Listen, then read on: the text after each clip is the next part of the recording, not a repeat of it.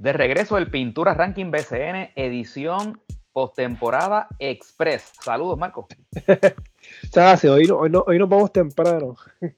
Que de hecho, por poco, casi casi, es un monólogo, Marco, porque te, te, hemos perdido esta semana.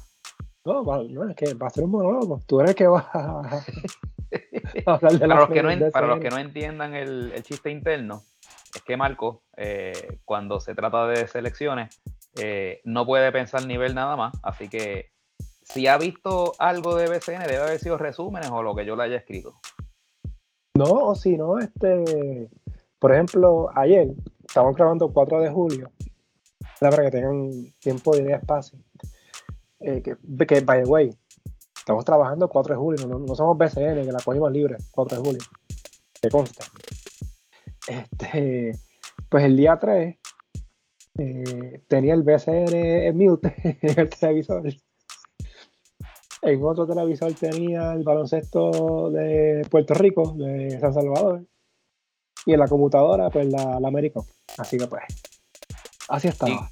Y, cuando hablamos de Express es porque literalmente vamos a tratar de hacer algo que nunca hemos logrado hacer, que es liquidar el podcast en poco tiempo, porque hay juegos de las selecciones masculina y femenina en par de minutos. Sí, de eso podemos hablar un poquito ¿verdad? más adelante. Este, pero empezamos ¿no? Eh, con, con, el repaso de lo que fueron las series de cuartos de final, las que, las que quedaban pendientes. Este, porque la semana pasada ya se había acabado la de Guaynabo Arecibo, que para el güey, Gurita se me olvidó decir que era Arecibo, felicidades por la copa esa que ganaron. Sí, le ganaron la copa, yo no, me acuerdo ni el nombre que es, pero por lo menos ganaron algo. Y una cooperativa, creo que fue algo así, que le ganaron a Ponce de la serie. Ah, sí. Así que pues, menos que habrá banderín el año que viene.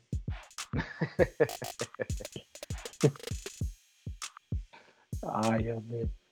Pero nada, de las series que quedaron pendientes, este, vamos a empezar con la de Mayagüez y Bayamón, eh, que ganó, finalmente Bayamón ganó la serie 4 a 1. Eh, esta serie por lo menos para mí, antes de, pasar contigo, güerita, vimos todo equipo opuesto, en el sentido que tenés un Bayamón ya pulido en serie postemporada, obviamente es el campeón, que, sabe cómo jugar en lo que se dice el clutch, ¿no? en primero de baloncesto.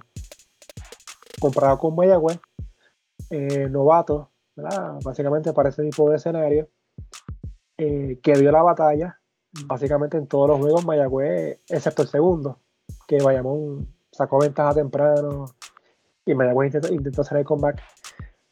Eh, en los demás, básicamente Mayagüez en el tercer parcial estaba ganando. Pues entraba al último parcial con ventaja.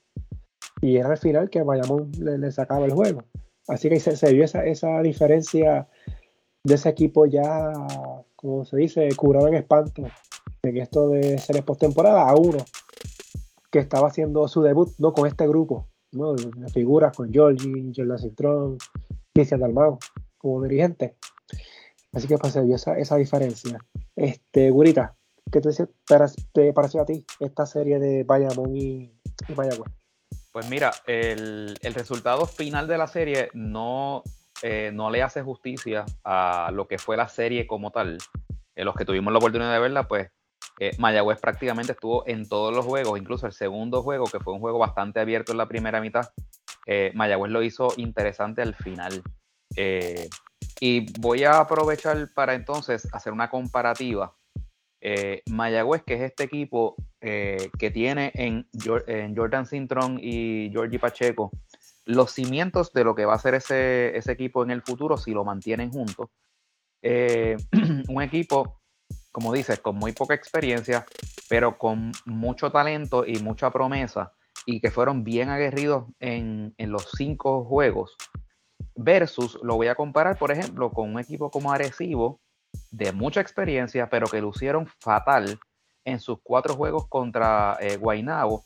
Eh, solamente en uno fue el que estuvieron prácticamente en juego, ¿verdad? en, en disputa y en el cuarto en el cuarto parcial de ese cuarto partido, eh, Guaynabo pues, lo sacó de la cancha.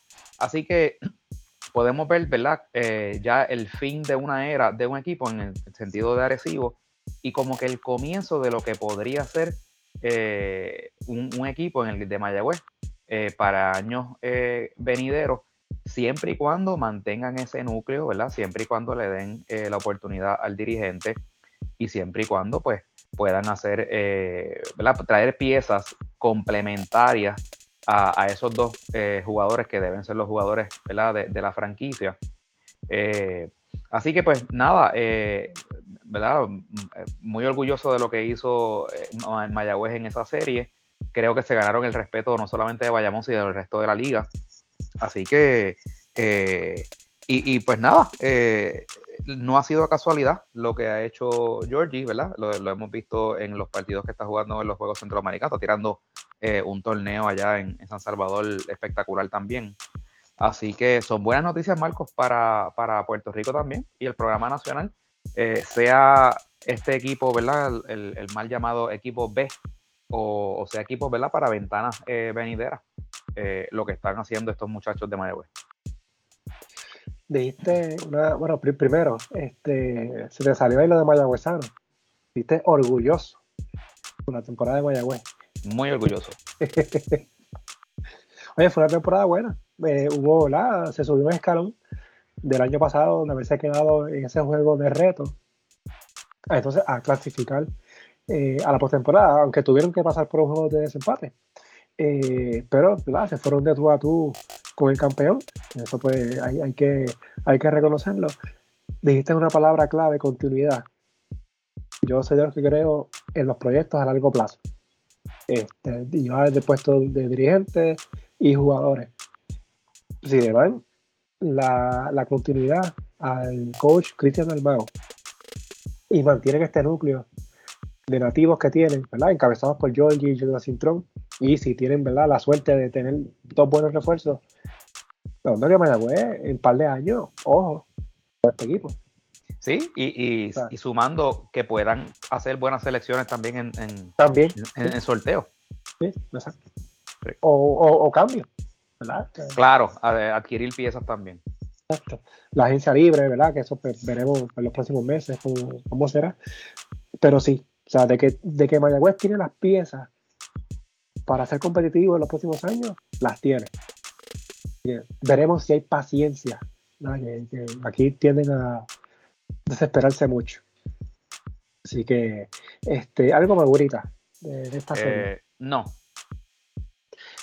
Pues entonces ah, quisiera, no sé si quieres agregar algo de Mayagüez o sería redundante de la temporada que tuvo el equipo este año, aunque más o menos ¿verdad? Lo, encapsulamos en esto, este, de, decir de la temporada de, los indios, como hicimos con los otros equipos que se fueron eliminando. Sí, este, fue una temporada de altos y bajos, pero realmente el highlight fue el, fue haber el, pasado a la, a la postemporada y haber hecho de la serie con Bayamón, del, del, poderoso equipo de Bayamón, una serie interesante, por no decir este, competitiva. Sí, uno hubiese pensado que iba a ser barrida, este, Bayamón ganando cómodamente, por eso era la serie de 1 contra 8. Sí, precisamente por eso fue que la quise comprar con Arecibo. Por eso mismo que acabas de decir. Porque Mayagüez la hizo interesante y, les hizo, eh, y los hizo, a Bayamón los hizo jugar, los hizo emplearse. Arecibo eh, lució como un equipo muy inferior a Guaynabo. Eh, y yo no sé si es tanto que Guaynabo fue tan, es tan superior o que, Bayam, o, que, o que Arecibo jugó tan mal y por eso fue que los quise comprar.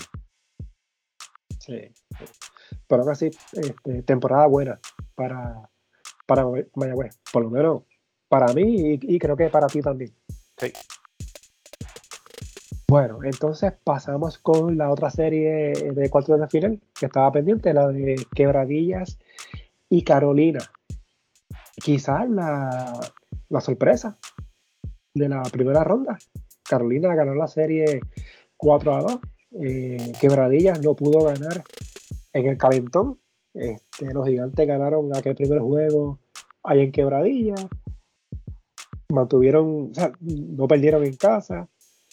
Y eventualmente pues, ganaron, la, ganaron la serie en ese juego, el upset de esta primera ronda, güerita. Sí, yo creo que, pues no sé, a veces pasa, ¿verdad? Que estos equipos que son tan dominantes en la temporada regular están embriagados en, esa creencia de que son invencibles. Y, cuando Carolina fue en ese primer juego allá a, Quebradilla, eh, como cuando pasan las peleas de boxeo, ¿verdad? Que, al, que es favorito le, le, le, conectan un izquierdazo y como que lo dejan aturdido. Pues yo creo que pues, eso fue, ¿verdad? Un golpe fuerte para, para Quebradilla. Porque a pesar de, ¿verdad? de ser el equipo que había dominado toda la ruta, eh, la serie eh, regular, eh, el haber perdido en su casa, aparte ¿verdad? de los ajustes y, ¿verdad? que hizo el técnico Carlos González, el trabajo que hicieron, por ejemplo, sobre Taekwondo Rolón, que básicamente lo, anularon en esa serie. Y el trabajo que hicieron sobre Philip Wheeler, porque pues básicamente ellos dijeron, mira, nosotros sabemos que los refuerzos son imparables, eso, con eso no vamos a poder pegar pues tenemos que entonces limitar lo que vayan a hacer los demás. Y básicamente ese fue el game plan, tú sabes. Eh, y ciertamente, pues Carolina también hizo, hizo lo suyo del, aspecto ofensivo. Eh, movieron bien, bien esas piezas. Eh, pero ese, yo creo que ese primer juego, Marco, esa es mi, impresión. Eso fue lo que, lo que descarriló a Quebradilla. Nadie podía pensar que por lo menos ese primer juego era el, el que iban a Carolina iba a sacar allá. Eh, y aún así, pues obviamente Quebradilla eh, lo intentó hacer interesante al ganar el tercer partido, pero obviamente pues ya ir un 2 a 1 eh, para la cancha de Carolina, con, con, esa confianza que iba el equipo de Carolina, pues ya cayeron 3 a 1 y pues obviamente pues ya, este, aunque, aunque la serie se acabó en 6, ¿verdad? Quebradilla, ¿verdad? Pudo defender ese, esa quinta juego en su casa, pero era, era, una, era una tarea un poco, ¿verdad? Complicada. Eh, no era imposible, si había un equipo que yo pensaba que podía dar el, el, reversazo, era Quebradilla, eh, pero se les hizo muy difícil ese sexto juego. Quebradilla, ¿verdad? Fue el equipo dominante, aunque Bayamón fue el que terminó con el récord, ¿verdad? Por la serie entre así. Este, Quebradilla fue el equipo dominante básicamente desde el saque. Y que perdieran los tres juegos en Carolina, me llamó mucho la atención.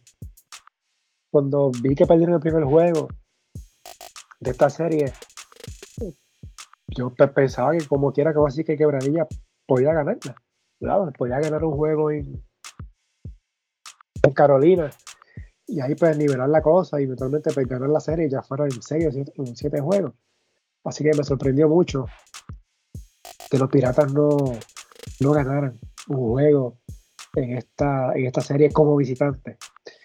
Eh, me llamó mucho la atención eh, Luis Modesti de Nación Magnífico sacó una estadística ahorita, no sé si la viste, de los minutos de Hassan Whiteside en, en la temporada eh, según iban pasando los meses. Cada mes sus minutos iban disminuyendo. Que me llamó eso, ¿verdad? La, atención. Porque sabemos que aquí se jugándose eh, básicamente un día sí, un día no, eh, o sea, bien atropellado, poco descanso, ¿verdad? Siempre hablamos de esto, si, si iban a aguantar este tren, estos refuerzos de, de NBA, básicamente, ¿no? De comer a Whiteside y, y Brandon Knight. Y sus minutos bajaron. Eh, y aparte de eso, no hubo esa otra figura en quebradilla, aparte de su refuerzo. Y ahí quedaron los piratas. No, no, no fue el quebradilla que, que vimos en la serie regular. Sí, sí, ciertamente. Este, esta es una liga fuerte. Lo hemos visto, ¿verdad? Con otros jugadores que vienen. De hecho, lo, lo podremos hablar un poquito más adelante cuando hablemos de la serie de Guaynabo. Pero ciertamente, este, el, ritmo de, juego, de práctica, eh, es muy intenso. No hay, no hay descanso. De hecho, básicamente por eso eh, hay una controversia ahora mismo en cuanto a la serie de San Germán y, y, vayamos, ¿no? Por, por, la falta de descanso, por, por, el, por lo intenso del itinerario. Pero eso va también a lo que tú has mencionado anteriormente, ¿verdad? Este, lo, la mala planificación, eso es parte de, ¿no? Este, si aquí se planificara mejor, habría más descanso en la semana y habría más oportunidad para los jugadores este, reponerse. Me dijeron algo ahorita, pero te lo digo ahorita. Este, entonces, algo más de esta serie. No, este, más allá, más allá de que fue, por lo menos en mi apreciación, una sorpresa, a lo mejor para otras personas no, pero para mí fue una sorpresa. No, para mí también. No, no, no tenía a, Carolina ganando esta serie, honestamente no. Entonces, este, Gurita de Quebradillas, eh, repasando la temporada de los Piratas, eh, quizá la decepción mayor, una de las mayores decepciones de esta temporada. Pero pregunta que te hago antes de que sigamos. Ciertamente eh, es una decepción, pero es decepción por lo que hicieron en la serie regular o porque tú considerabas que Quebradillas era un equipo antes de empezar la temporada para estar en la, serie final? No, o sea, yo no me acuerdo en qué posición yo los puse a ellos en el ranking de pretemporada. Yo creo que fue los primeros cuatro, ¿no? No me acuerdo, aunque yo siempre hago, la salvedad de que ese ranking de pretemporada no necesariamente significa cómo van a terminar en la serie regular, ¿verdad? Por tantos cambios que hay, refuerzos, etcétera. Pero, ciertamente Quebradilla, ¿cuántos cambios de refuerzo tuvo Quebradilla este año? Solamente, que yo recuerde uno. Uno. Porque fue cuando Knight estuvo fuera. Exacto. O sea, básicamente tuvieron sus dos refuerzos toda la temporada. Que eso es algo bien raro. Un equipo súper dominante. Este, precisamente fue Carolina el que le tumbó el invicto como local creo que fue, llegó a 8 y 0, si no me equivoco, 9 y 0, por ahí. Eh, y cuando uno ve el dominio que tuvieron Whiteside y Knight, que fueron dos de los tres finalistas al, MVP, en el caso de Knight, que fue finalmente el MVP, pues uno hubiese esperado que este equipo mínimo llegara a semifinal. Pero claro, fue construido para llegar a la final. El haberse quedado en cuartos de final contra Carolina, eh, lo que básicamente fue la serie del 2 contra el, contra el 7. Estamos hablando que fue el, líder, el líder de su grupo contra los gigantes que llegaron jugando por debajo de 500. Claro, pero aún, aún dicho eso, y aún eso que dices, ¿verdad? Que quedaron últimos en su, en su, grupo clasificatorio. Eh, no olvidemos que Carolina cuenta con el, uno de los eh, armadores de la selección y con el centro de la selección, que no es poca cosa, aparte de un súper anotador en, el, muchacho de Scott y otros jugadores de reparto, ¿verdad? Que, hacen de ese equipo un equipo eh, bastante balanceado. Eh, lo que pasa es que como había jugado quebradillas en la, en la temporada, ¿verdad? Por el desempeño tan monumental de sus dos refuerzos, porque no era uno que era que era un caballo y el otro pues era regular. Es que los dos eran extremadamente dominantes. Encima de la temporada que había tenido Rolón, eh, las capacidades de Wheeler, lo que había hecho Carlos Emory, eso era lo que hacía eh, pensar que, que Quebradillas eh, era una línea para la final. Pero es lo que te digo, no, no es que Carolina no, no sea capaz, ¿verdad? tiene, tiene, tiene sus jugadores. Y aparte que tiene, tiene un buen coaching staff también. ¿no? Y eso agrega todo lo que hizo el equipo, ¿verdad? Este, hizo apoderado, este, regalando taquilla, este, los abonos, las guaguas, etcétera. Fue mucho el dinero que invirtió Rob. Eh, digo, perdón, Dio. cuidado, no te vayas a equivocar con el nombre ahí. Perdón, perdón. esas equivocaciones son peligrosas. Sí, sí. Así que, pues, no sé si llamar la decepción, desilusionante, este, Sí, por lo menos como, como poco es un offset, tú sabes, no, no, sin duda alguna. Sí. Y que no olvidemos que básicamente Quebradilla termina igual que el año pasado. Exacto. en primera ronda. Es correcto. Claro, El, año pasado fue un El año pasado, sí, el año pasado fue que se desinflaron al final de la temporada regular y, como que entraron de tropezón. O sea que ya, ya venían dando traspiés. Aquí no, aquí entraron a la serie como, como grandes favoritos de, pasar esa serie. Incluso había gente que los daba para ganar la 4-0. La esa. sí. la única persona que yo escuché, y, vuelvo a darle el crédito porque, porque fue así, fue Keating en el podcast que grabaron con, con, el muchacho este de los Clecas. Y con Paco. Sí, con Paco. Fue el único que lo dijo, que él dijo que Carolina, que Carolina este, ganaba la serie. Yo me acuerdo que Yo todos escuchamos eso y digo, pero ¿qué es esto? Tú sabes. Pero pues nada, los juegos se ganan en la cancha. Bueno, y quizás para Quebradilla una bendición disfrazada, el eliminarse temprano, pues le dio el camino libre a que Philip Wheeler esté en la Liga de Verano de la NBA. Y no haya mm. problema de que coincida con la postemporada del BCL. Ah, ok. O sea, no, no, no, lo había visto así. Porque si, si Quebradilla hubiese ganado, estuviera en semifinal ante Guaynabo, quizás sin Philip Wheeler. Mm. Nada. es la cosa. Pero, lo menciono, así que nada, veremos qué hace Quebradillas este, lo que fue el primer año de Pachi Cruz como dirigente, así que veremos qué hace el equipo en la temporada muerta. Este, algo más bonita relacionado a los piratas. No. Ok, pues entonces, pero vamos con la otra serie, quizás la serie más eh, llamativa, la más emocional, eh, la, única que fue a siete juegos. Santurce y San Germán. Los Atléticos ganaron finalmente en siete juegos. La serie súper cerrada. Séptimo juego por cuatro puntos ganó San Germán. San Germán, sí, de Holly Jefferson. Entró Will Daniels para los últimos dos juegos de la serie. En el caso de Santurce, no hubo cambio de refuerzo. Se quedaron con Farid y con Murray. Eh, una multita ahí para, para el armador, luego de esa rabieta que tuvo, que le tumbó la, la, tabla al, al, dirigente. A ah, Santurce sin Jean Clavel, que no olvidemos esa. Claro. Que no jugó en la, en la serie. Este, bonita esta serie. Que finalmente nuevamente le ganó a Santurce en primera ronda. Sí, eh, una serie que lo tuvo todo, porque eh, eh, Santurce logra ganar un juego, un juego el Arkelio, que ahí todo el mundo dijo, oh, oh, espérate, este es el año. Pero entonces San Germán viene y le devuelve el favor. Santurce, Santurce se dio la serie ahí. Así fue que por lo menos lo escribí.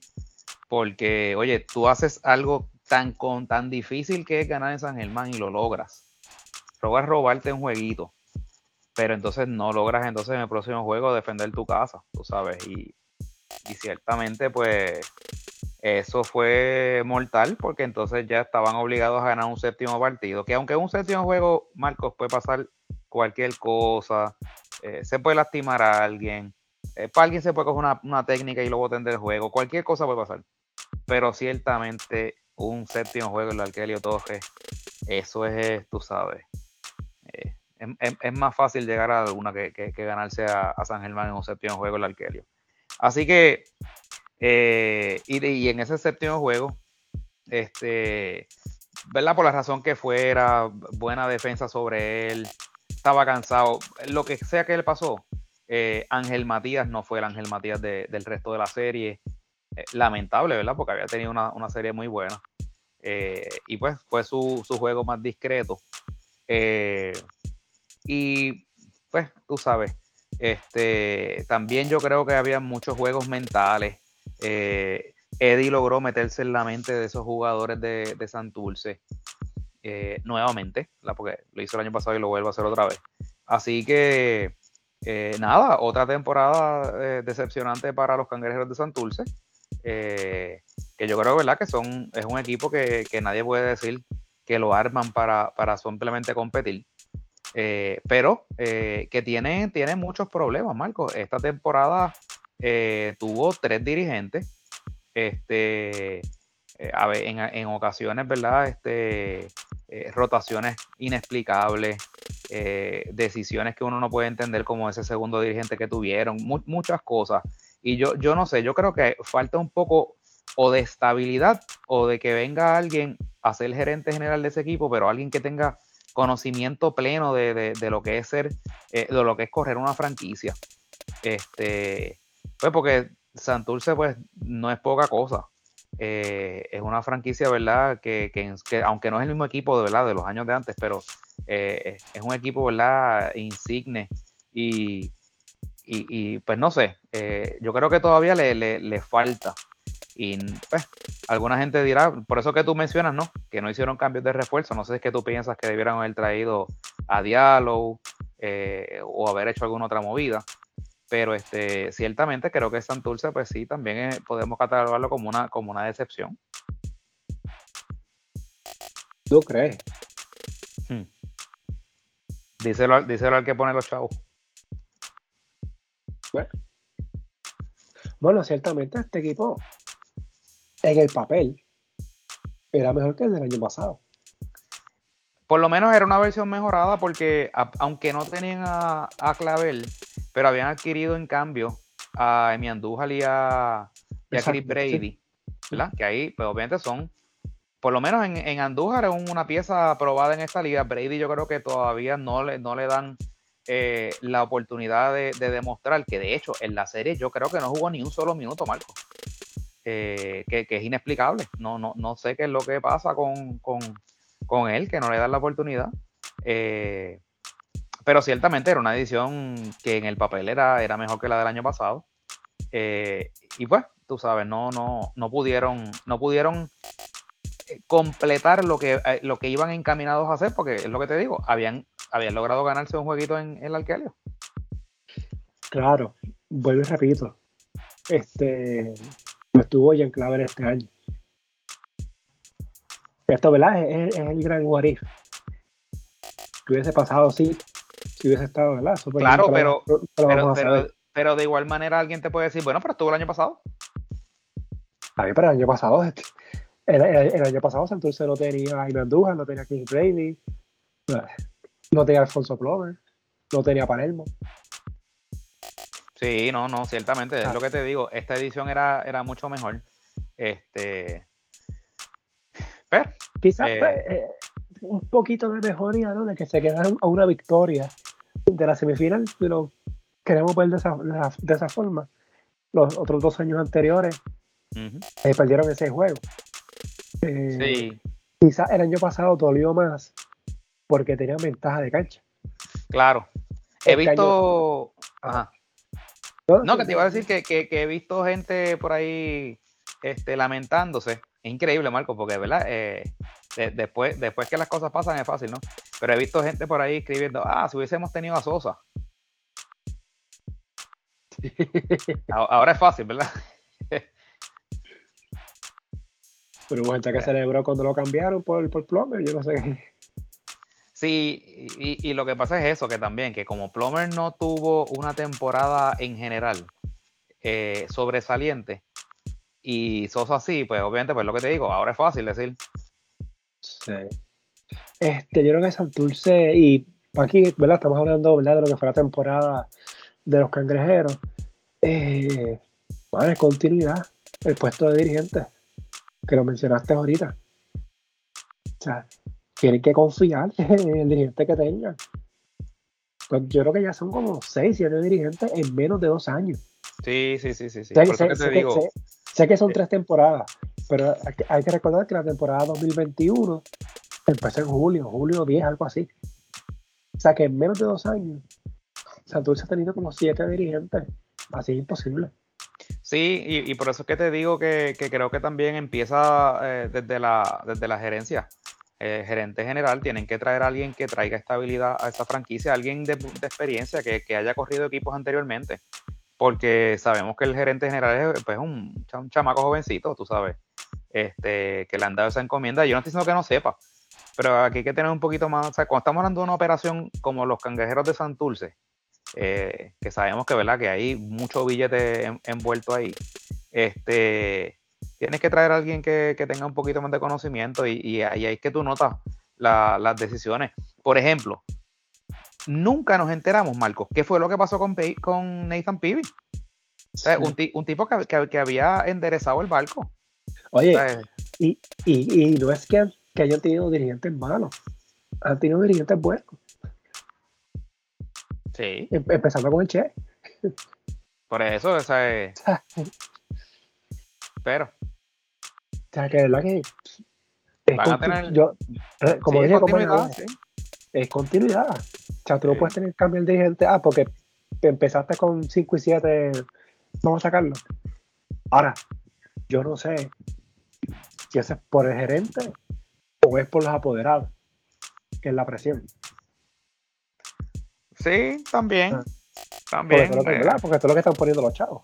sí, y en el BCN eso se ve mucho y, se empiezan a tomar también decisiones irracionales. Pues, por eso te hablo, cuando hablo de Mayagüez y hablo de que ojalá que les dé oportunidad, es que en Mayagüez tradicionalmente ha habido poca paciencia. O los proyectos no, no los continúan. Y el ejemplo más reciente fue el de Flor Meléndez. O sea, tú traes un, dirigente tan experimentado como ese y de momento le cortas la cabeza, tú sabes, pues, tú sabes. Así que nada, eh, Santurce, pues nada, tiene piezas eh, nativas. El asunto es que muchas de ellas, posiblemente Plomer, ojalá Palermo, el mismo Gian, cuando se recupere de su lesión, son jugadores que este, probablemente van a estar jugando en el exterior la próxima temporada a nivel internacional. Y pues habrá que ver cuándo empieza el BCN el año que viene, cuándo estarían disponibles, hasta cuándo llegarían, este, los refuerzos, qué van a hacer con el puesto de dirigente finalmente. Si se queda Alex Colón, hablando de la continuidad, o si van a buscar uno nuevo, que sería otro más. Pues, imagínate. Así que. lo ideal sería que empezaran, pero ese es el, dirigente idóneo para ese grupo. Pues, si, la respuesta es que no, pues entonces tiene que hacer otro cambio. Ajá. Pero, allá ellos. Así que otro equipo que tendrá eh, muchas asignaciones en esta temporada muerta. Así que nada, esa fue entonces la, la, primera ronda de los playoffs, de los cuartos de final, y también hablamos de la temporada de, de Santurce. Vamos entonces a las semifinales, que ya empezaron, empezaron un poquito de controversia. Un este, poquito. para variar. La verdad que no ve cosas en esta liga que. Pero que era el primero de la serie de Carolina y Guaynabo, que fue la segunda que empezó, ya que el primer juego fue un local por parte de Guaynabo.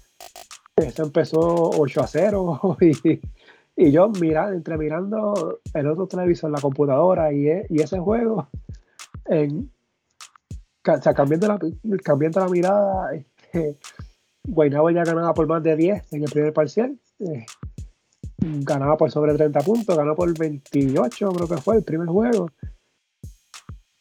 Ya, esta serie, bonita, después, barrida. No, no, no, no, no, no. No, nada, nada que ver. Eh, tuve la oportunidad de estar en la, en el juego anoche. Este, Te vi. Sí, yo sé que me viste, salí, salí. Hubo un tiro de cámara ahí que salí, eso es peligroso, pero nada. Si, miran bien, este si miran bien, la, busquen en YouTube. Eso es peligroso. No, no, no, no des ideas, muchachos.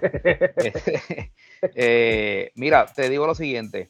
Eh, la energía que se vive en Guaynabo, claro, cuando, el equipo, cuando los equipos ganan, están ganando, pues eso es, en todas las canchas es lo mismo. Pero lo que te quiero decir es que no es común, eh, este comentario me lo hizo alguien, no es común ver en el Quijote Morales más gente de Guaynabo, o sea, más fanáticos de Guaynabo que del equipo Lo dijiste bien. ¿Cómo dije? No, bueno, el Mets Pavilion, en verdad. Lo dijiste Quijote Morales, lo dijiste bien. bueno, Es que, no, bueno, es que estaba, estaba Quijote en el juego, lo más eso fue lo que quise decir. Este, oye, para mí siempre será el Mets Pavilion, ¿sabes? Pero nada. Eh, y anoche, aunque de Carolina fue mucha gente, Marcos, pero mucha gente, pero, o sea, era, era, por lo menos, La, la, fanaticada de Guaynabo era mayor. Y eso obviamente los jugadores se nutren de esa energía. Eh, y este equipo de Guaynabo está jugando a un nivel altísimo. No sé si recuerda, eh, los cuatro juegos contra Arecibo fueron juegos abiertos. Incluso el, último que estuvo bastante cerrado, pero al final se abrió. Eh, así que ya Guaynabo lleva cinco victorias en lo que lleva de, postemporada, han jugado cinco juegos nada más, eh, y las cinco han sido básicamente cinco pelas. Eh, en, el, en ese primer quarter de, de anoche, Guaynabo hizo o 30 o 32 puntos. eso fue una barbaridad. Eh, hacer 30 puntos en un quarter. O sea, o sea, esos son casi, casi son scores de NBA. Y, y este, de la manera que están jugando, eh, la cohesión que se ve, eh, no podemos decir que un solo jugador es el que carga el equipo, sino como que se reparte la ofensiva. Eh, así que pues nada, eh, pero para nada puedo decir, para nada, para nada, puedo decir que esta serie ya se acabó, que Carolina, no. No, y la respuesta es porque Carolina ya demostró que se puede ganar un equipo poderoso.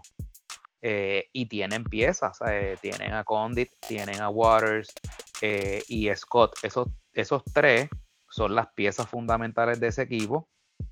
Y también entonces están los jugadores de reparto como Yomar Cruz, Jesús Cruz, eh, eh, ¿quién más? Se sale por ahí, de vez en cuando sale alguno otro este, que pueda dar minutos, tú sabes. Y es un equipo capaz, tú sabes, y, bien coachado. Así que pues nada, eh, hay que ver qué va a pasar el, creo que el jueves es el próximo juego, qué va a pasar en, en, Carolina, eh, porque Carolina no se va a, a milanar, Este no es, esto no es agresivo. allá el ambiente es, otra cosa, eh, allá la, fanaticada se mete mucho en el juego, eh, los animadores son bien, bien, bien intensos. Este, así que yo, yo estimo que, que el juego número 2 va a ser un juego cerrado. Este, y si Carolina lo gana, se, la serie se pone bien interesante. Yo creo que ese segundo juego va a ser clave. Y, y nos va a decir si esta serie va a ser una serie corta o una serie larga. Porque, obviamente, si nos dejamos ya por el primer juego, este, y como vino Guaynabo en la serie ante Recibo, pues uno pensaría que esto va a ser una serie, una serie corta. Este, ciertamente Carolina tiene buena este, cancha local, ¿verdad? Lo demostró en su serie con, con, con Quebradilla, se espera casa llena, va a ser un ambiente distinto al que vivió Guaynabo cuando jugó en Arecibo. Claro, porque en Arecibo la fanaticada abandonó el equipo. Sí, exacto. Este, así que vamos a ver cómo Guaynabo reacciona a eso. Por eso yo creo que ese segundo juego, independientemente sea el que gane, sea el que gane, nos va a decir si esta serie va a ser corta o va a ser larga si viene Guaynabo y da una pena de 30 en el segundo juego, fíjate que esto se va 4 a 0. Ok, añado, añado otro elemento, Marco. Eh, el segundo refuerzo de Carolina, creo que de apellido March, March Jr. Eh, no sé si tuviste la oportunidad de ver el juego o, extractos del juego, pero. Marco, imposible. Sí, lo sé, estaba viendo otra cosa.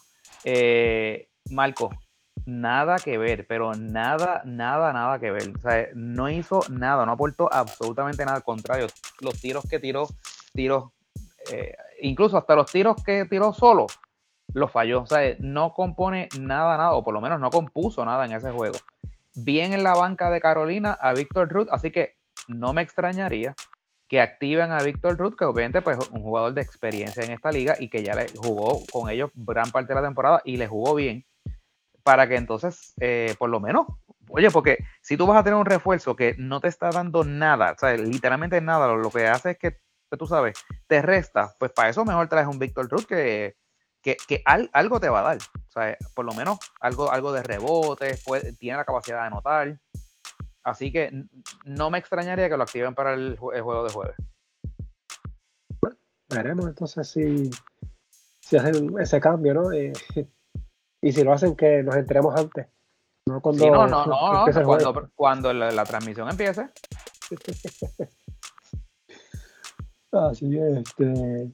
Oye, pero me parece, y claro, en el papel, cualquier cosa se puede escribir, pero me parece que Guaynabo debe salir de favorito en esta serie.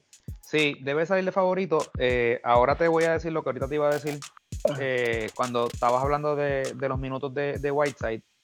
Eh, va a ser interesante ver el, nivel que pueda mantener eh, de Marcos Cousins, porque aunque está jugando a un gran nivel, yo lo noto eh, como cansado, como lento. Claro, cuando tiene que, asumir el protagonismo, se mete, bulea, coge rebotes, tú sabes, hace cortinas, hace muy buenos pases, pero lo veo, por ejemplo, en transiciones eh, cuando el equipo se va en escapada, se queda atrás, eh, no llega. Y entonces, pues, no sé, no sé si es que eh, el ritmo ha sido muy fuerte para él, si es que no tienen la condición. Y, por eso era que lo quería mencionar ahora, cuando hablara de Guaynabo, cuando mencionaste ahorita lo de Whiteside, eh, porque sabemos que cuando, ¿verdad? Si pasa lo que se supone que pase, ¿verdad? Que vayamos enfrente a Guaynabo en finales, va a ser bien interesante la estamina que pueda tener Cousins, porque Bayamón tiene refuerzos eh, bien atléticos. Eh, aunque Wiley ahora mismo está lastimado, pero eh, lo que es este Doolittle y, y Wiley, si, estuviera listo, para la serie final, son refuerzos bien atléticos, o sea, corren bien la cancha y están bien activos. Así que interesante ver qué, va a pasar con, con Cousins. Y esta serie, como pasó con la de San Germán y Bayamón, eh, ¿verdad? Tiene un par de días libres. Jugaron el lunes, tiene libre martes y miércoles, regresan jueves. Y de jueves en adelante se va a jugar un día sí, un día no. Así que pues ahí volvemos otra vez a la, a la carga esta, ¿no? De jugar en días alternos. Eh, claro, diferencia aquí que viajes más cortos, Carolina y Guaynabo. Pero sí, veremos si el señor Cousins aguanta ese, ese empuje. Cualquier cosa, está Tim Suárez, está en el banco.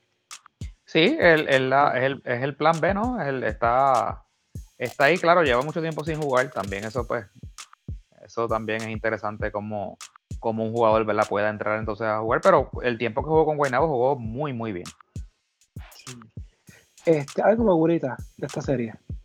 Eh, no, yo creo que la gente, yo creo que está muy confiada y, veo como que, pues tú sabes, por, el desempeño de Guainabo, como, como si esto fuera a ser un paseo, yo pues tengo que esperar el segundo juego, a, ver, a ver lo que puede hacer el final de la serie. Ok. Pues entonces nada, esta serie, como mencioné, continúa el jueves en Carolina y después entonces eh, brinca el sábado a, a Guaynabo y después va a seguir este, un día sí, un día no, hasta que, hasta que se acabe. ¿verdad? Déjame el, sí, el 6 es jueves, ¿verdad? Sí. Sí, correcto. y el 8 que es el sábado. Sí, es que la liga, la liga dijo que iba a dar dos juegos, dos días libres entre el juego 1 y el juego 2 en ambas series, como para, ¿verdad? Como para dar descanso. Este, lo, interesante es que, ¿verdad? Que, que eso coincidió eh, con que el hoy, día 4 de julio, no, no hubiese juego. Ah, qué cosa, Sí, sí. Bueno. Bueno, entonces la otra serie, San Germán y Bayamón, la revancha de la final del año pasado. Eh, los subcampeones atléticos ante los campeones vaqueros ya Bayamón ganó el primer juego por seis puntos. Para los cerrados se lesionó Jacob Wiley en ese partido, la pantorrilla. No sabemos si va a estar disponible para el juego del miércoles en San Germán, que es el segundo. Eh, el caso de San Germán, que el, Holly Jefferson, tampoco sabemos si va a estar disponible. Peracoco, está cogiendo, yo no sé cómo está jugando, cómo lo tiene jugando, a pesar de la lesión que, tiene. Eh, esta serie eh, se proyecta que puede ser una serie larga, pero me preocupa, ¿verdad? En el caso de Bayamón, eh, lesión del importado, también el caso de, San Germán, pero San Germán también tiene esta situación con Pelacoco, que está, está jugando lesionado. Sí, y te voy a decir una cosa, he leído y, me han escrito mucha gente de Bayamón que por alguna razón la gente piensa que yo soy fanático de San Germán, yo no entiendo por qué, pero eh, mucha gente de Bayamón diciendo que esta serie se acaba en cinco juegos. Yo no sé de dónde sacan eh, tanta, tanta confianza.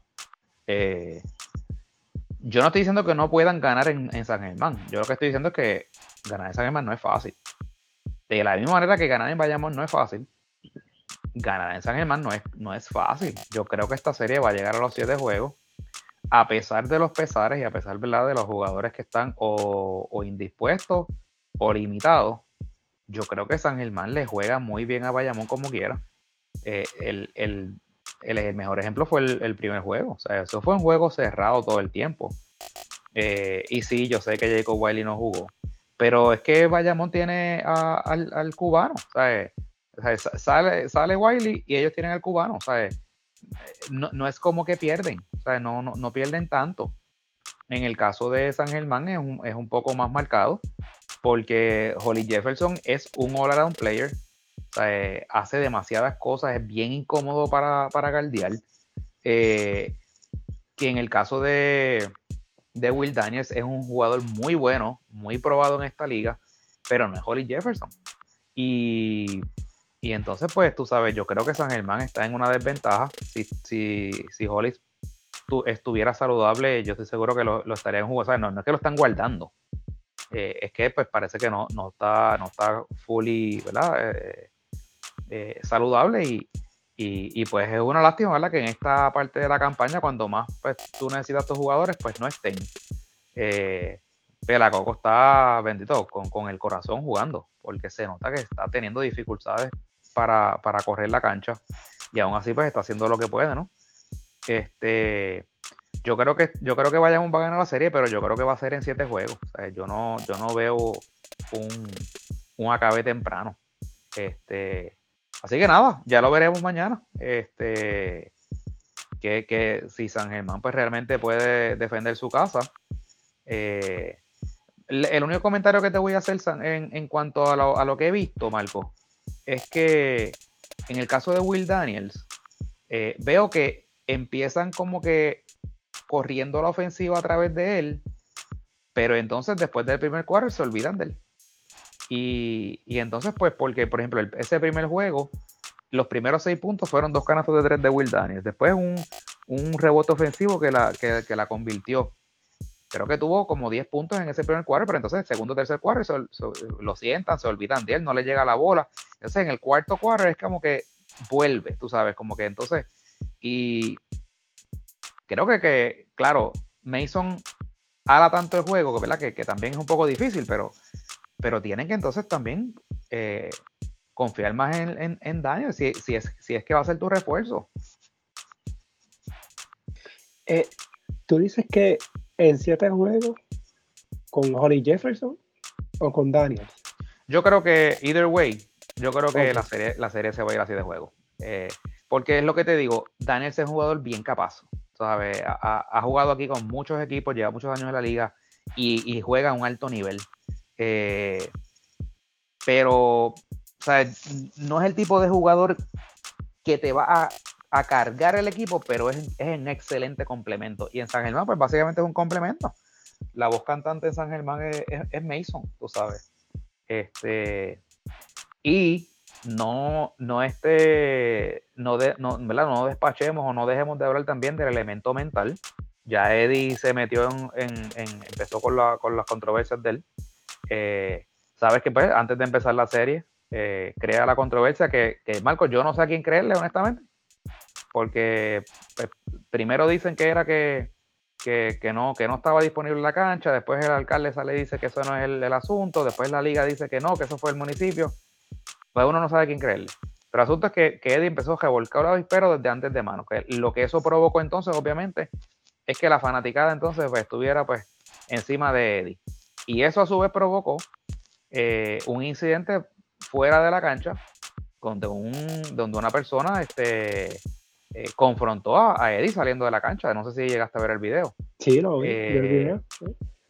Y pues y eso tuvo el resultado de que entonces esa persona está este, impedida de, entrar a, los juegos en lo que queda de, temporada. Así que esa serie va a estar caliente en, en San Germán. La cosa va a estar va a estar eh, caliente, tú sabes, porque la fanaticada se mete también mucho en el juego.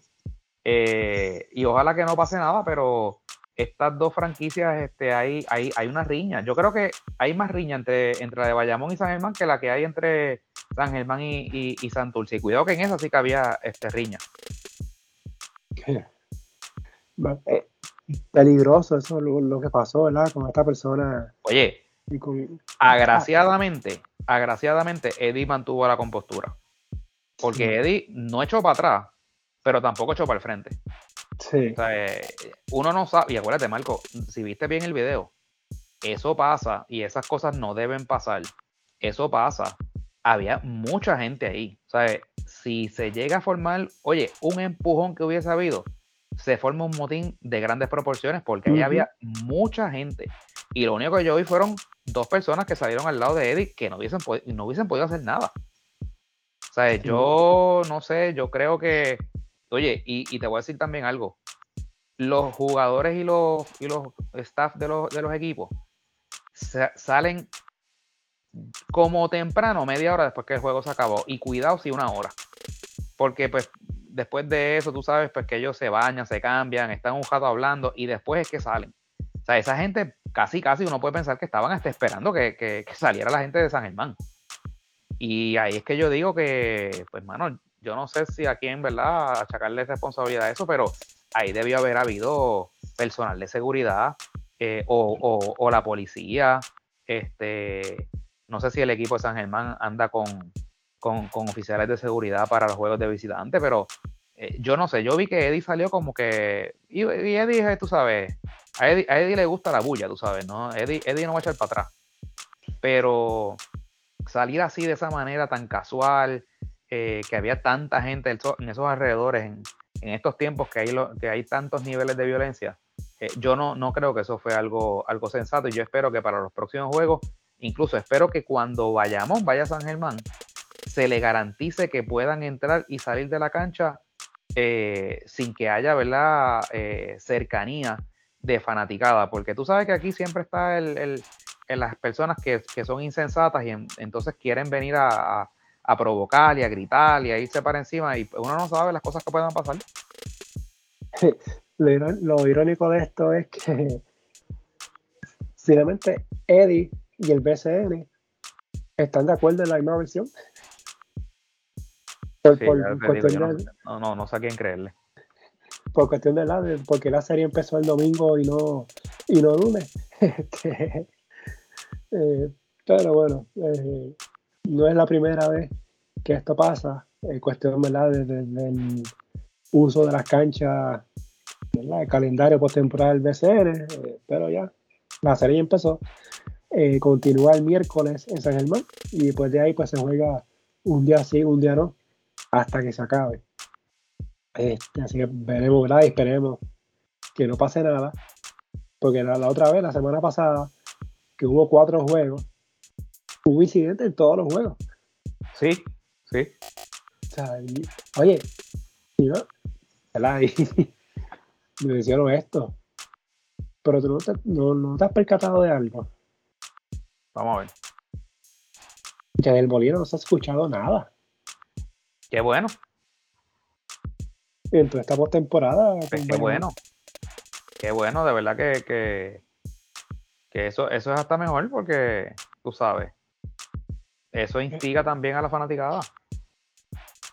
Este, Dios, yo no sé si estaba en los juegos, de verdad que, no, no, lo he visto. Eh, yo lo vi, yo lo, yo, lo, yo lo vi, yo lo he visto, sí. Ok, ok. Este, digo, también, ¿verdad? Está en su primer año de retiro. Estaba haciendo un montón de cosas. Este, pero que estaba mucho más tranquilo que el año pasado. Sí, y la realidad fue que si, si hubiese habido, si, hubiese habido algún tipo de reacción de él, hubiese sido después del juego en el que el incidente de Angelito, cuando vino la suspensión, eh, ahí, es que uno hubiese pensado ah, que, hubiese escrito algo, hubiese hecho algo, pero pues agraciadamente pues no. Eh, el, el tweet realmente lo puso Mojica, así que pues parece que él no tuvo que, hacer nada. Sí. Por estado tranquilo, así que comparado como fue el año pasado, pues que se quede así. se, se, será, será lo ideal, porque nada, que muchas cosas han pasado ¿verdad? en esta serie y tenemos ¿verdad? Que, no, que no pase nada. Correcto, y, y, necesitamos que, que, el resto de las series sean series este, ¿verdad? que se lleven en paz y tranquilidad y que se juegue baloncesto. Que dejen ya este, esas guaperías y esas cosas. Bueno, este, algo más bonita de esta serie. Eh, pues mira, eh, interesante. creo que creo que esta serie tiene mucha chispa, pero este, como te dije anteriormente, creo que creo que va a llegar a un, séptimo juego y sería este saludable que llegara a un séptimo juego. Eh, que, que, se. ¿Verdad? Que, porque es que creo que es lo, lo, propio. O sea, eh, ojalá que toda la serie llegara a un séptimo juego, pero esta es la que yo creo que tiene realmente esos elementos para llegar a un séptimo partido. Así que yo estoy, yo estoy, eh, ¿cómo te digo? Este, hoping que llegue a un séptimo juego. En el BSN no, están muy. No, no, quisieran que, eso pasara. No, en la federación es que no quieren. No, no, el BSN es que no quiere. Hmm. Bueno, ah, ¿verdad? Para transicionando al, al baloncesto internacional, te comento, me, me comentaron. Vamos allá. Que pidieron ahí, mira, podemos jugar hasta agosto. Y les dijeron que no.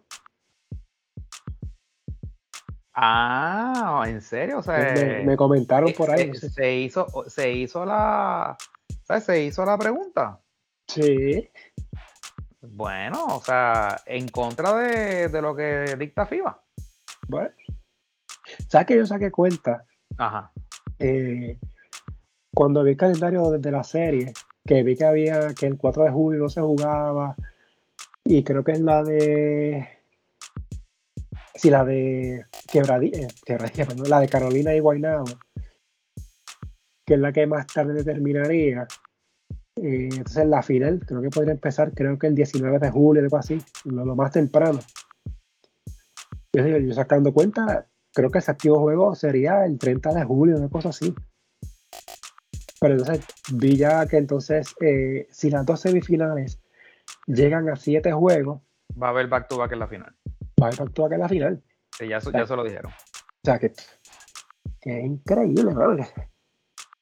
Por lo mismo que hemos venido hablando de tanto tiempo. Y by the way, tengo que hacer esta descarga. Porque he visto quejas, he visto que de entrevistas y sacando citas, quejándose del calendario. Ah, eso nadie lo sabía ahora. Ahora nadie lo sabía. El momento de quejarse, el momento de hacer las entrevistas era en enero o en diciembre. No, no, ahí hay, uno, un periodista ahí que, muchacho, eso es como si se hubiese enterado la semana pasada. No, o sea, eso era cuando la liga anunció que la final originalmente estaba pautada para terminar en agosto. Ayer era que tener que hacer el revolú y hacer las preguntas y sacar cuentas y toda esa página, no ahora. ahora ¿qué, cara? Oye, como si los torneos internacionales hubiesen dicho la fecha hace dos semanas. Eh, pues sí, sí verdad que siempre lo mismo. O sea, somos este, reactivos, no somos proactivos. Aquí les gusta jugar con fuego, es lo que pasa, Marco. Les gusta jugar con fuego porque eh, yo te estoy seguro que están prendiendo velas para que sean dos series semifinales cortas para poder empezar esa final este, lo antes posible. Y que no haya back to back. Sí, por eso, pero que lo que quieren es, tú sabes, y si, y, si, y si acaso también quieren una final barrida, tú sabes. Para que. Para, decir que cumplieron. Para, decir que cumplieron, sí. No, mira, te entregamos los jugadores a tiempo. Mira, te entregamos el te, integramos, eh, te entrega, eh, me, me Te entregaron el 27 de julio. Cumplí. Me diste el 28, te entregué el 27, cumplí.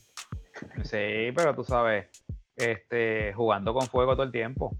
Y entonces tiene, tiene este, este, jugadores, por ejemplo, como Jorge Pacheco y Jordan Cintrón, que terminan su serie un miércoles por la noche y jueves por la mañana los están montando en un avión.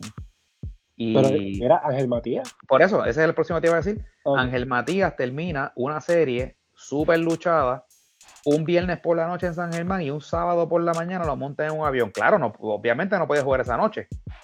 Eh, y, que, y falta que hizo en ese juego, ¿sabes? Sí, Pero tú sabes, este, son cosas que también, esa, esa, esa falta de planificación es lo que provoca que tuviéramos que esperar el resultado de una serie para saber quién va a ser el dirigente. Oye, ¿en, ¿dónde tú has visto eso anteriormente? Que, que, que una selección no sabe quién va a ser su coach y, los 12 finalmente. Los 12. Ah, sabemos quiénes son los 11. Estamos esperando la serie a ver quién va a ser el jugador 12, porque si pierde este, pues va a ser este. Y si no, pues no, chicos, eso. Oye, y suerte que esto era Juegos Centroamericanos y el Caribe. Pues dime que esto hubiese sido panamericano. Y que las sedes, por ejemplo, que, que son este año, octubre. Ah, exacto. Imagínate que hubiese sido una serie, una, una sede bien lejos, bien lejos, bien lejos. Pero como, como, los panamericanos, que es en Santiago de Chile. Ah, exacto, que es un viaje extremadamente largo. Pero aunque yo creo que pasa para San Salvador, yo creo que están haciendo, hacen escala, ¿verdad? Tengo entendido. Pero, sí, no se vuelve directo. Pero relativamente es un viaje corto, ¿verdad? Relativamente, ¿no? ¿verdad? Sé que hay escala. Este, pero si, fíjate, si un viaje para Argentina o para Chile, algo así. Eso no puede pasar, no puede. Y entonces, ah, la asociación. No, nosotros dijimos que no estuvimos de acuerdo con Ajá. aumentar los juegos. Y, como yo escribí, más allá de, decir que no están en, de acuerdo, ¿qué, hicieron? Si, se rindieron antes de, empezar la temporada, cuando los jugadores estaban trancados con lo del jugador franquicia, que lo que le vinieron fueron con promesas porque no le no fue que le dieron nada, le prometieron que se iban a, reunir para la próxima temporada, para el 2024, para ver qué van a hacer, porque no es, no es ni una propuesta ni una, no, es una promesa para ver qué pueden acordar.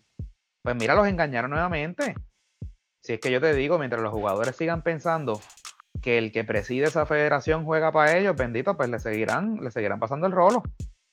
esa persona no juega para, no juega para los jugadores. Y, y pues tú sabes, ah, que si nosotros no estamos de acuerdo, que si tantos juegos, que si eso, ajá, y qué hicieron cuando, cuando el calendario se lo presentaron, que eran 36 juegos. Tú sabes, tenían la ficha del tranque, pero pues se rindieron. Y yo estoy diciendo desde ahora, ojo para el año que viene. ¿Por qué? Porque es que no, no, no me has explicado. Cuenta. No, eso, no, no, no, voy a hablar de eso ahora porque si no nos vamos a extender.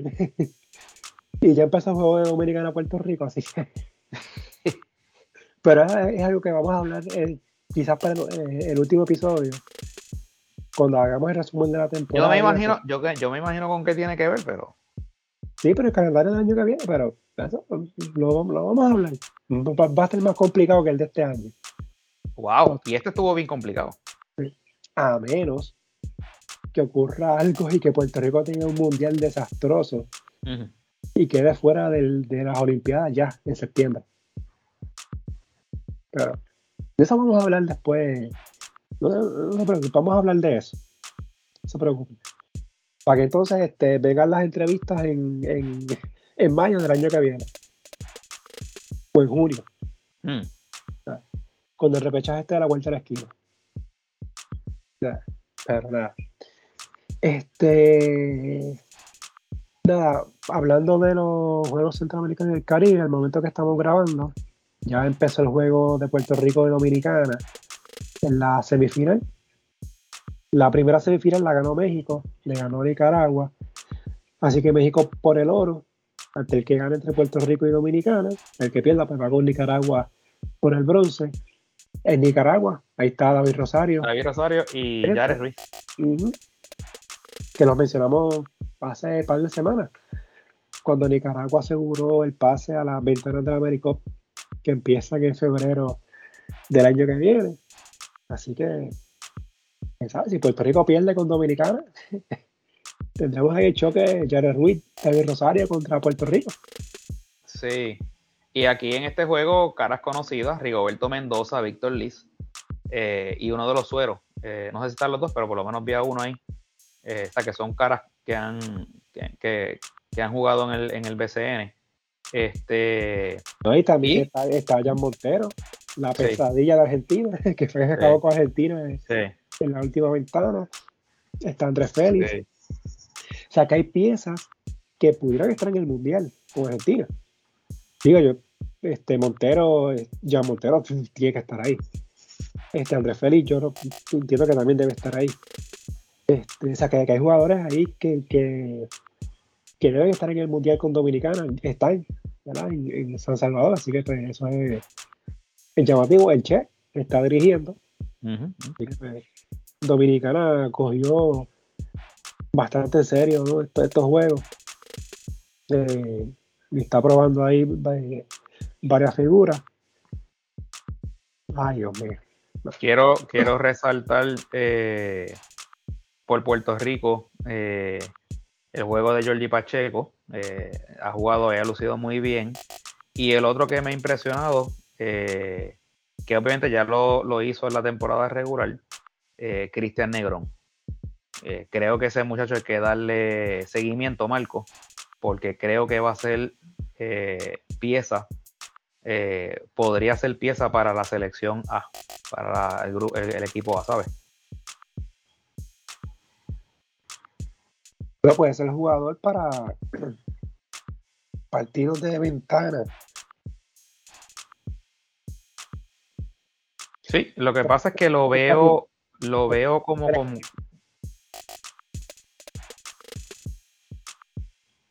eh, sí, este lo veo como, como ¿verdad? Con ese eh, sense para los rebotes. Eh, no quiero ser injusto con la comparación porque ciertamente es injusta.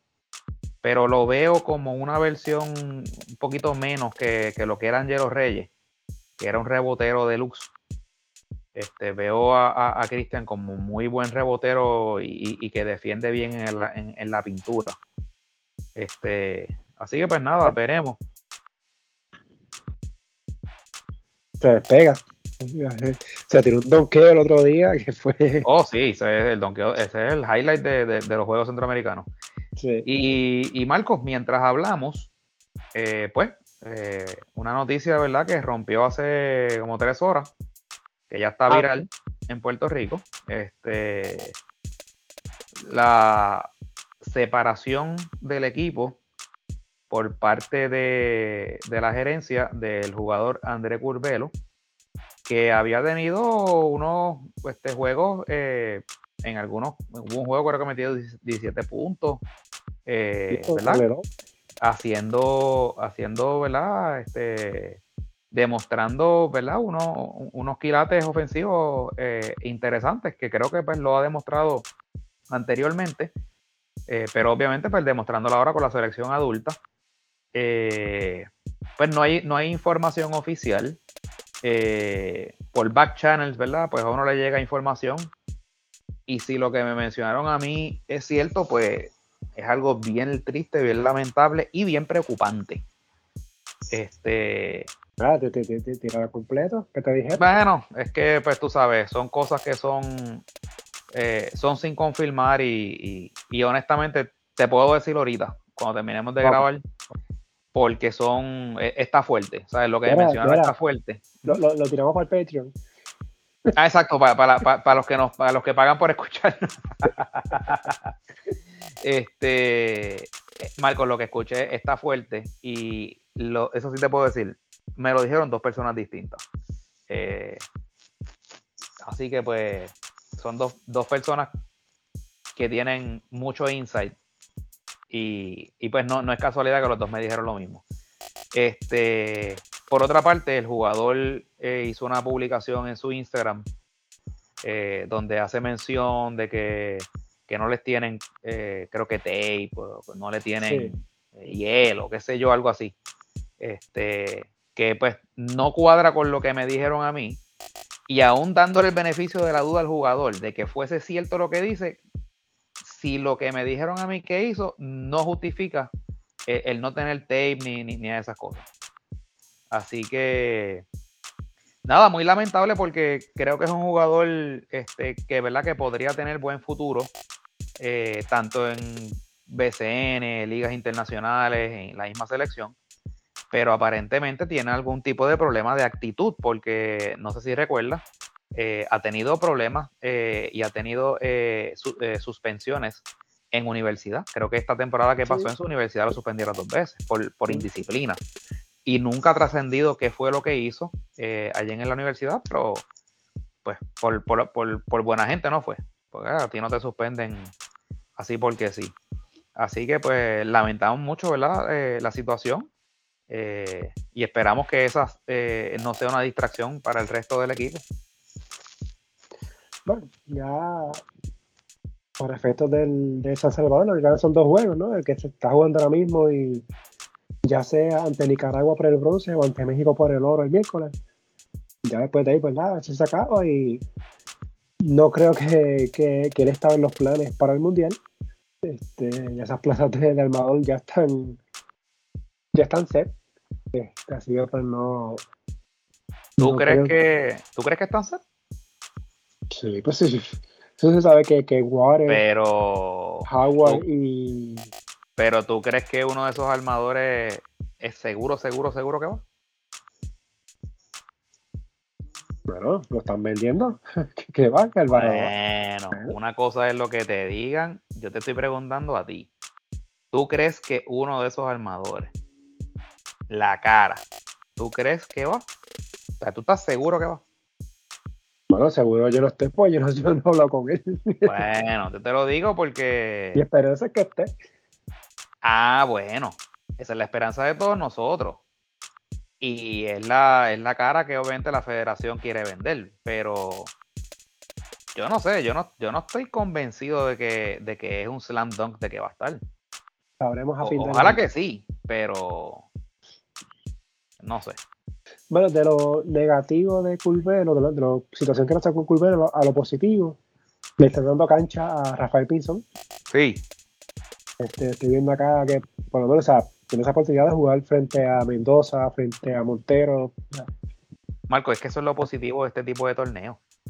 Que tú, le puedes empezar a dar esa exposición internacional a, este, estos tipos de, de jugadores que esto es lo que básicamente sería el programa nacional. Tú necesitas este tipo de jugador para estos otros torneos, para algunas ventanas donde no vas a tener esos otros estelares, porque están en sus ligas o lo que sea, no los quieres traer de lejos o lo que sea. Y si nunca le das la oportunidad, pues, pues no sabes de lo que son capaces. Sí. al momento que estamos grabando, está ganando Puerto Rico por uno en el segundo cuarto. Así que, Veremos que, bueno, la semana que viene hablaremos finalmente del desenlace de, de, este torneo. Eh, Marcos, y ahorita juegan eh, las chicas en el Américo. Ajá, para eso iba. Lo, que nos queda entonces la, la América femenina. Eh, Puerto Rico, al momento que estamos grabando, 2 y 1. Las victorias ante Colombia, sufría por demás pero se ganó. Y ante República Dominicana, derrota durísima ante Canadá, una paliza de sobre 30 puntos, que no, esperaba que fuera una derrota de esa manera. En este torneo la importancia es que otorga una plaza directa al clasificatorio olímpico, que es en febrero del año que viene, y cuatro plazas al preclasificatorio, que es en noviembre de este año. Eh, y Estados Unidos está clasificado a los Juegos Olímpicos. ¿Por qué sede? No, no, porque es campeón mundial. Ah, porque es campeón mundial, sí. No, no, perdóname, sí, las, Olimpiadas son en, París. Eh, Francia, que está ya seguro por la presencia. Este, pero, en el caso de Estados Unidos, pues ya está en las Olimpiadas, va a estar en el clasificatorio aunque como quiera ya está en las Olimpiadas, es que he escuchado por ahí, he leído que el, que el Americop da dos, boletos al clasificatorio, no son dos, es uno. Porque, es, porque es, del Americop, paga el clasificatorio de Estados Unidos más el mejor clasificado. ¿Y por qué lo digo de esta manera? Porque puede crear confusión decir que son dos porque si, Estados Unidos no llega a la final del América, pues significa que los dos que lleguen a la final, pues uno es que va al clasificatorio de manera directa. Y el que pierde, pues tendrá que ir al preclasificatorio.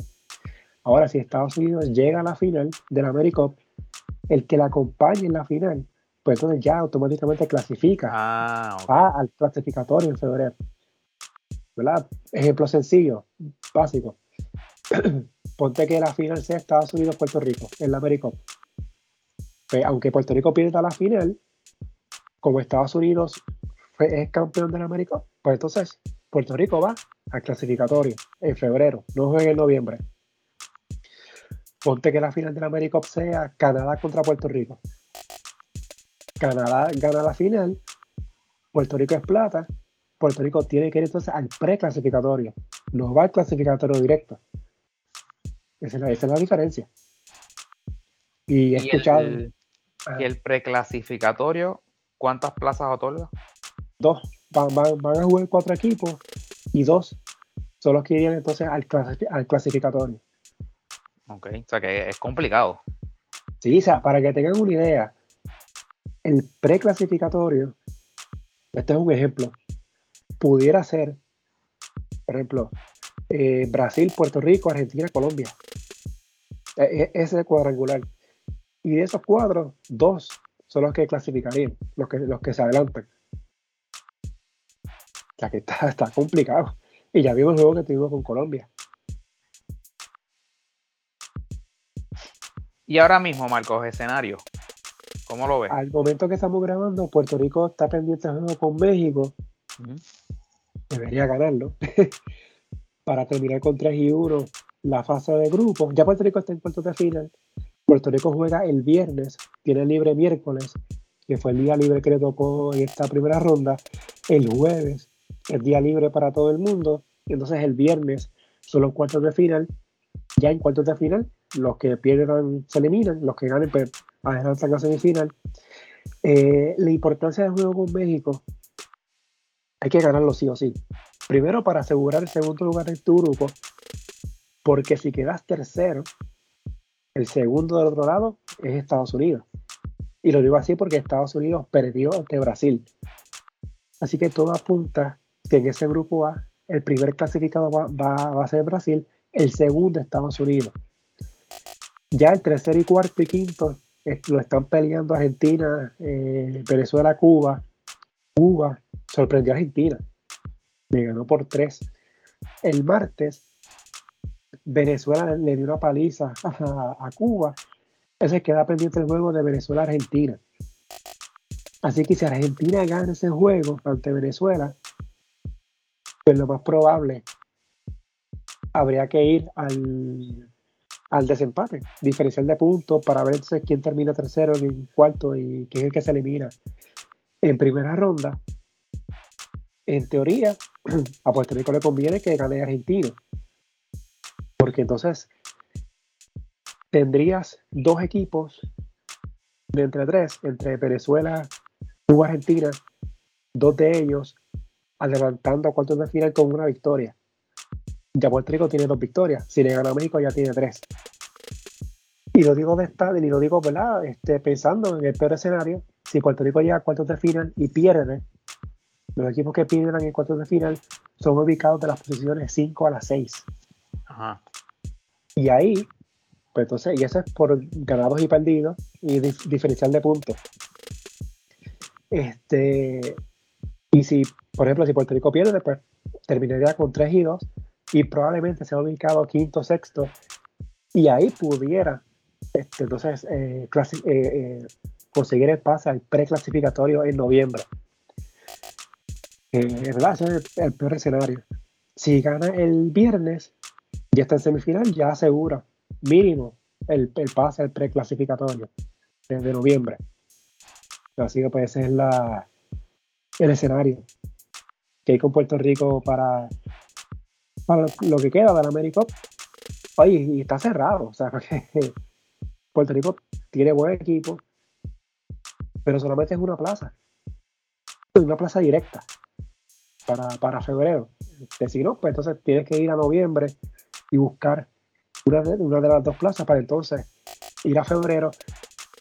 Lo ideal sería, ¿verdad?, conseguir la plaza ahora mismo y no juegas en noviembre, porque este, eh, por ahí viene el BSL femenino, que empieza el 5 de agosto, se juega hasta finales de octubre. A finales de octubre vienen los Panamericanos. Va a haber un choque ahí con los Panamericanos y la final del BSL femenino. Y luego de los Panamericanos viene entonces el preclasificatorio. Así que no sé qué van a hacer ahí. Es algo parecido a lo que estamos viendo con el BCN, pero veremos qué pasa de aquí a allá. Se, se quitaría un dolor de cabeza si Puerto Rico clasifica directo, pero veremos qué pasa. Ah, entonces que no se me olvide, este, América es el único que tiene este preclasificatorio. FIBA decidió no, no hacer preclasificatorio ni en Asia ni en África. En Europa eso no se hace, así que Europa como quiera no, no tenía esta, e, ese tipo de torneo. Así que entonces en América, en vez de ser dos preclasificatorios, como originalmente iba a ser, pues decidieron hacer uno. ¿verdad? Y ese fue el cambio que hubo, que se hizo en julio. Y se anunció entonces el mes pasado, para entender América, que ya en el manual de, de baloncesto de París 2024, pues se hacía la observación de que FIBA se reservaba el derecho de hacer cambios en, la, en los preclasificatorios. Sí, eso es medio confuso a veces, ¿verdad? Decir tanto clasificatorio, preclasificatorio, pero. Sí, la verdad es que sí, tanto torneo, tanta cosa, ¿verdad? Ese, ese es el camino sencillo, o sea, de América brincas a noviembre y después a febrero. O de América brincas directamente a febrero. Pero solamente hay una plaza directa. Y pues entonces hay que jugar en noviembre. Ah, importante. De los 10 equipos que están en la y este incluye Estados Unidos, los mejores 7 clasifican a los Panamericanos. O sea, este torneo da plaza a los Juegos Panamericanos. Ok.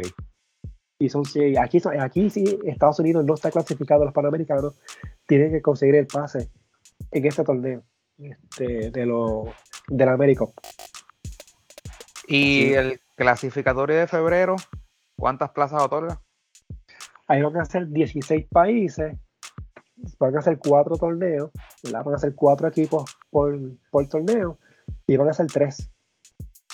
Claro, Estados Unidos y Francia, esos grupos pues van a ser Estados Unidos y el mejor clasificado y Francia y el mejor clasificado.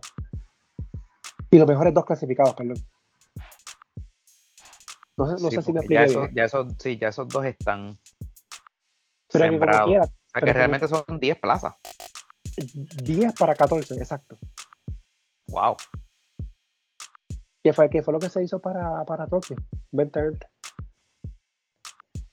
Sea que la, realmente que la clasificación olímpica ahora es bien difícil.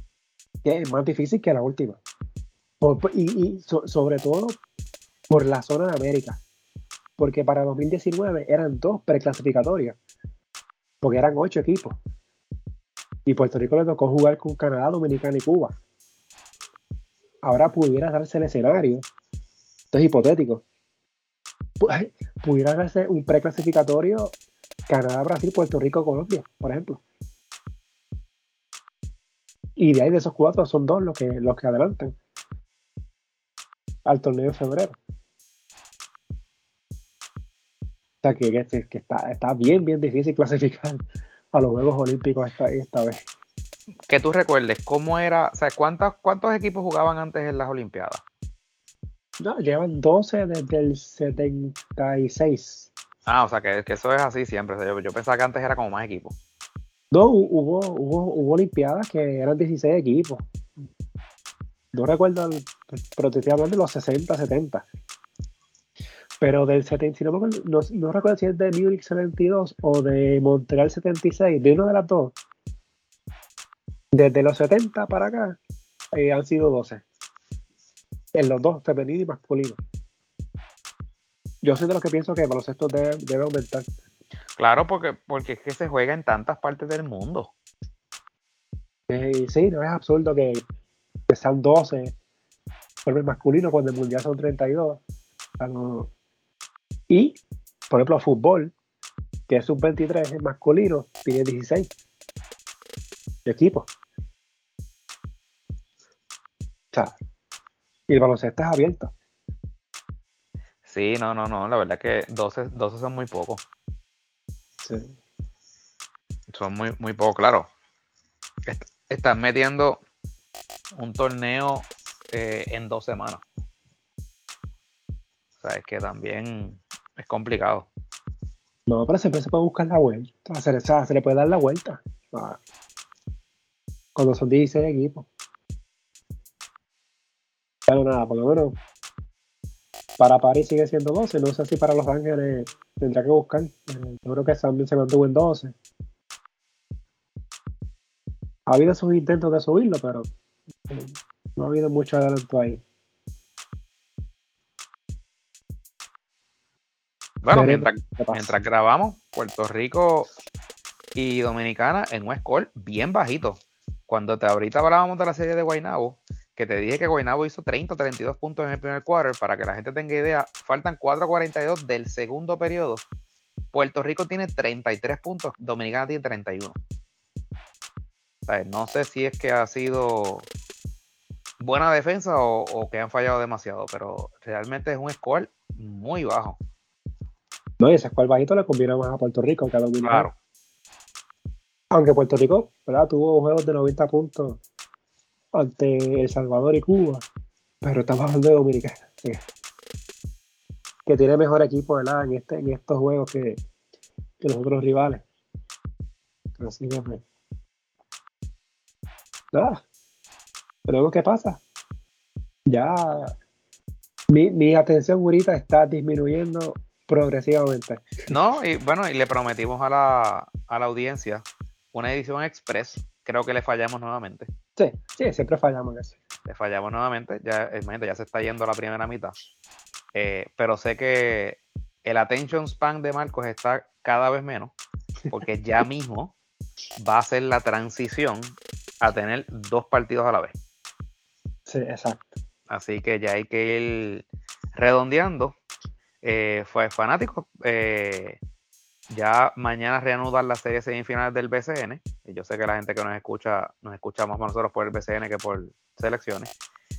Mañana reanuda la serie entre Bayamón visitando. Hoy.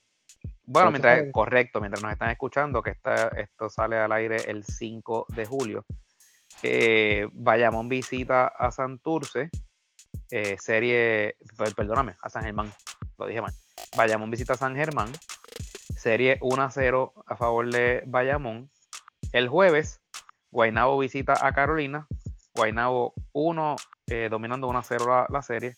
Así que la próxima vez que grabemos, eh, que todavía no sabemos el día, pero será Dios mediante la semana que viene, ya las series van a estar bastante adelantadas. Ya deben haberse jugado de 3 a 4 partidos, Marco. Sí, vamos a monitorear más o menos, ¿verdad? Cómo, cómo va la serie y pues ahí determinamos cuando grabamos.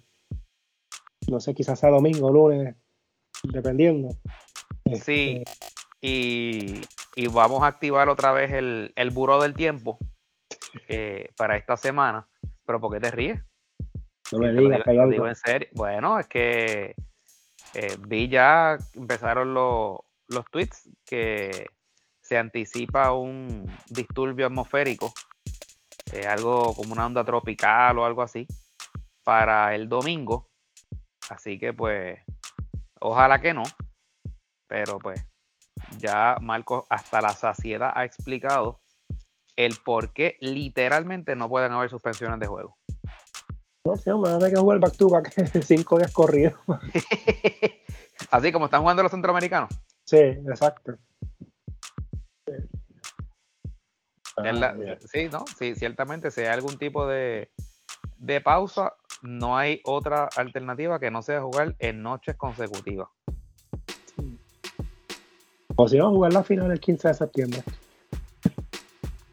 Como pidió la. Como pidió el BCN. No, el BCN pidió en agosto, jugar en agosto. Ah, jugar corrido. Sí, hasta agosto. Y le dijeron, no señor. No, papá. Según me dijeron. Bueno, así que sin más nada, Gurita, pues este, nos escuchamos la semana que viene. Escuchamos la semana que viene, eh, a menos que pase algo que amerite que tengamos que regresar antes. Eso es así.